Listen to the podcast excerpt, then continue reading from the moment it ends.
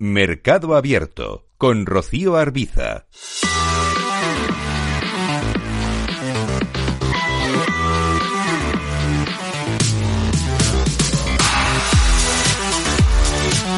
Miramos al mercado de deuda, miramos al mercado de renta fija de la mano de Cristina Gavín, responsable de renta fija de Ibercaja Gestión. Hola Cristina, ¿qué tal? Muy buenas tardes.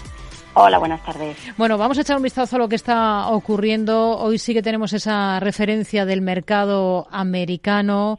Eh, tras el festivo de la última sesión, tenemos repuntando de forma clara al bono alemán a 10 años eh, hasta cotas del 2,53%. Tenemos al bono español también al alza, alcanzando el 3,60 el 10 años, lo mismo que el estadounidense, que está rozando ya de nuevo cotas del 4%. Hablo del bono a 10 años, está en el 3,92 a esta hora de la tarde, repuntando ese rendimiento. ¿Qué, qué le parece más interesante de esta, de esta jornada en un día con emisión de deuda sindicada por parte del Tesoro, que es la segunda de, del ejercicio, ¿no? Es lógico que se trate de avanzar eh, ahora en la captación de recursos de cara a afrontar ese impacto al alza de los tipos de financiación por parte del Estado, ¿no? Sí, la verdad es que bueno, España no es el único país, ¿no? Que está saliendo a financiarse estos días, estas semanas, ¿no? A esos plazos.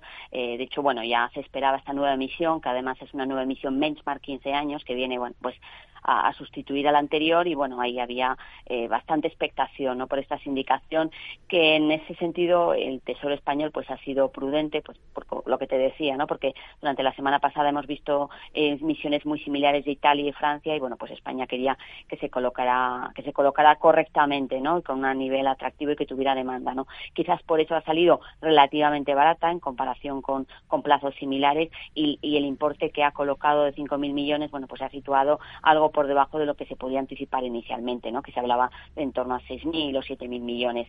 A pesar de ello, bueno, la verdad es que el spread inicial que spread inicial que se ha anunciado se ha, se ha reducido pues debido a la, fuerte demanda, más de 30.000 millones, y eso ha hecho que, bueno, pues yo creo que el Tesoro se puede dar por satisfecho. Es verdad que el entorno de tipos que estamos viviendo, ¿no? Con lo que estás comentando, ¿no? Repuntes generalizados en todas las curvas, tanto en los tramos cortos como en los tramos medios y largos, bueno, pues está haciendo que quizás el coste de financiación se esté elevando más rápido de lo que le gustaría en general a todos los tesoros eh, soberanos europeos, ¿no? Pero es verdad que el movimiento está siendo bastante sincronizado y aunque es cierto que, que amplía Alemania de forma importante, que repunta Alemania de forma importante, la ampliación de la prima de riesgo periférica española pues es apenas de un punto básico. Algo más hoy en Italia, ¿no? Cerca de cuatro o cinco puntos básicos.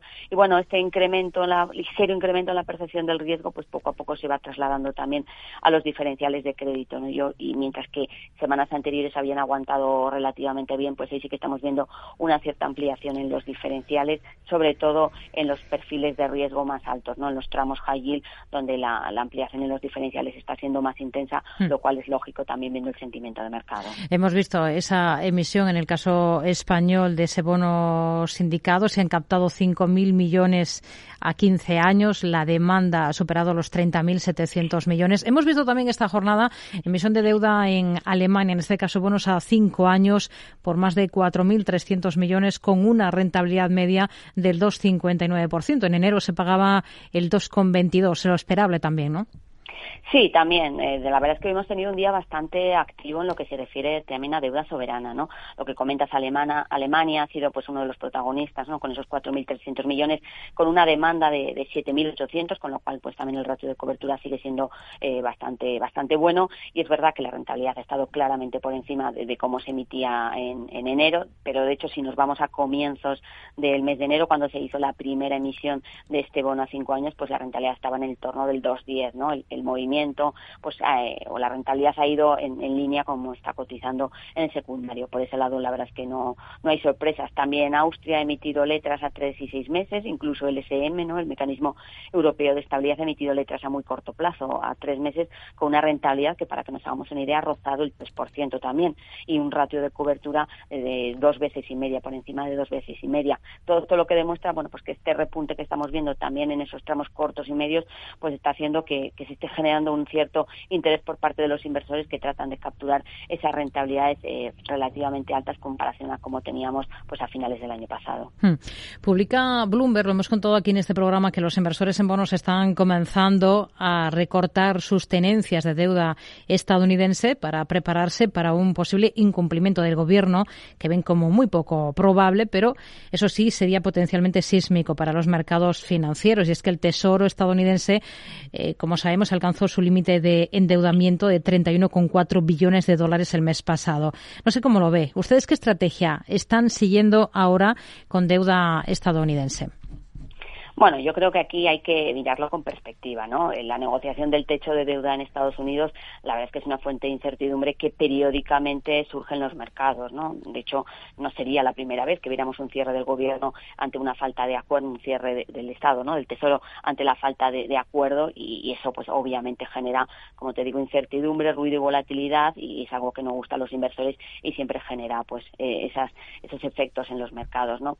Eh, en esta coyuntura, además, en este caso se está uniendo más ruido adicional debido, pues por ejemplo, pues a la situación con Japón, ¿no? Que no hay que olvidar que es uno de los principales tenedores de deuda norteamericana. El repunte de la curva nipona, pues está haciendo que veamos una importante salida de los inversores de esta zona del mundo, ¿no? Y eso también, pues está haciendo que esas estadísticas sobre tenedores de deuda norteamericana, bueno, pues estén viendo sesgadas en gran medida, ¿no? Y como te digo, pues es una fuente adicional de incertidumbre. Eh, todos estos factores, además, pues como te digo, condicionan eh, a la hora de tomar decisiones de inversión y para nosotros como inversores europeos pues también vienen determinados pues por la visión que tengamos de la divisa norteamericana ¿no? que también ha estado sujeta a bastante ruido eh, nosotros creemos que bueno con este repunte que estamos viendo de toda la curva sobre todo en los tramos cortos pues es una curva norteamericana que hay que recordar que está invertida bueno por los tramos cortos ofrecen rentabilidades eh, muy atractivas y bueno con un nivel de riesgo relativamente acotado en lo que se refiere a duración no eh, sí que habría que tener ser más precavido a la hora de tomar decisiones de cobertura de divisa, porque es verdad que la evolución del dólar puede marcar la rentabilidad que obtengamos a la hora de tomar decisiones de inversión en deuda norteamericana. Hmm. Por el lado de la deuda corporativa, hemos estado pendientes hoy de algunas compañías, por ejemplo, de Porsche Automobile Holding, la firma alemana. ¿Por qué? Porque ha batido récords en el mercado Sein alemán en su estreno. Este ¿En qué consiste exactamente este tipo de, deuda concreta? ¿no? no sé si ustedes, aparte de esto, eh, tendrían eh, renta fija, deuda de este nombre concreto, de este emisor, como es Porsche. Bueno, los Schuldens son un tipo de deuda muy peculiar, ¿no? Que tienen un unos tipos de emisiones que están a medio camino entre el préstamo y el bono, ¿no? Era una emisión muy típica en Alemania que se utilizaba por parte de las regiones alemanas del país, pues para financiarse a largo plazo. ¿Por qué? Porque este, esta deuda Schulden, bueno, pues suele ser plazos muy largos, entre 10 y 15 años, y solían eh, acudir pues fondos de pensiones y, aseguradoras, ¿no? Es decir, institucionales de largo plazo que se caracterizaban además este tipo de deuda porque no se podía amortizar durante la vida del activo y se podía utilizar como garantía en otras operaciones, ¿no? Era una especie de deuda como muy nicho de mercado, pero es verdad que en los últimos años, bueno, pues ha empezado a generalizarse su uso por parte de emisores corporativos, ¿no? Que hasta ahora, pues eh, había sido muy, muy limitada. Em, en este, hablando ya propiamente de lo que sería la emisión de Porsche, la verdad es que se trata de un sector complicado, ¿no? Sobre todo cuando hablamos del sector de autos en un entorno de desaceleración económica, pues hay que ser prudente, pero también hay que poner por el otro lado de la balanza, ¿no? Que estamos hablando pues de una marca de lujo con unos márgenes elevados, ¿no? Que se mueven también pues por factores eh, diferentes, ¿no? Por eso eh, para determinados perfiles de cartera, ¿no? En función del precio del bono y de la liquidez, porque este tipo de emisiones en ocasiones pues no suelen tener demasiada liquidez, bueno, pues puede tener sentido para una cartera diversificada, pero sí que hay que ser muy consciente de, la menor del menor volumen que tiene y bueno, pues que puede ser emisiones cuya volatilidad debido a esa falta de volumen puede ser mayor en momentos puntuales, pero sí que es verdad que pueden ofrecer también valor eh, bajo un análisis eh, más profundo de la compañía.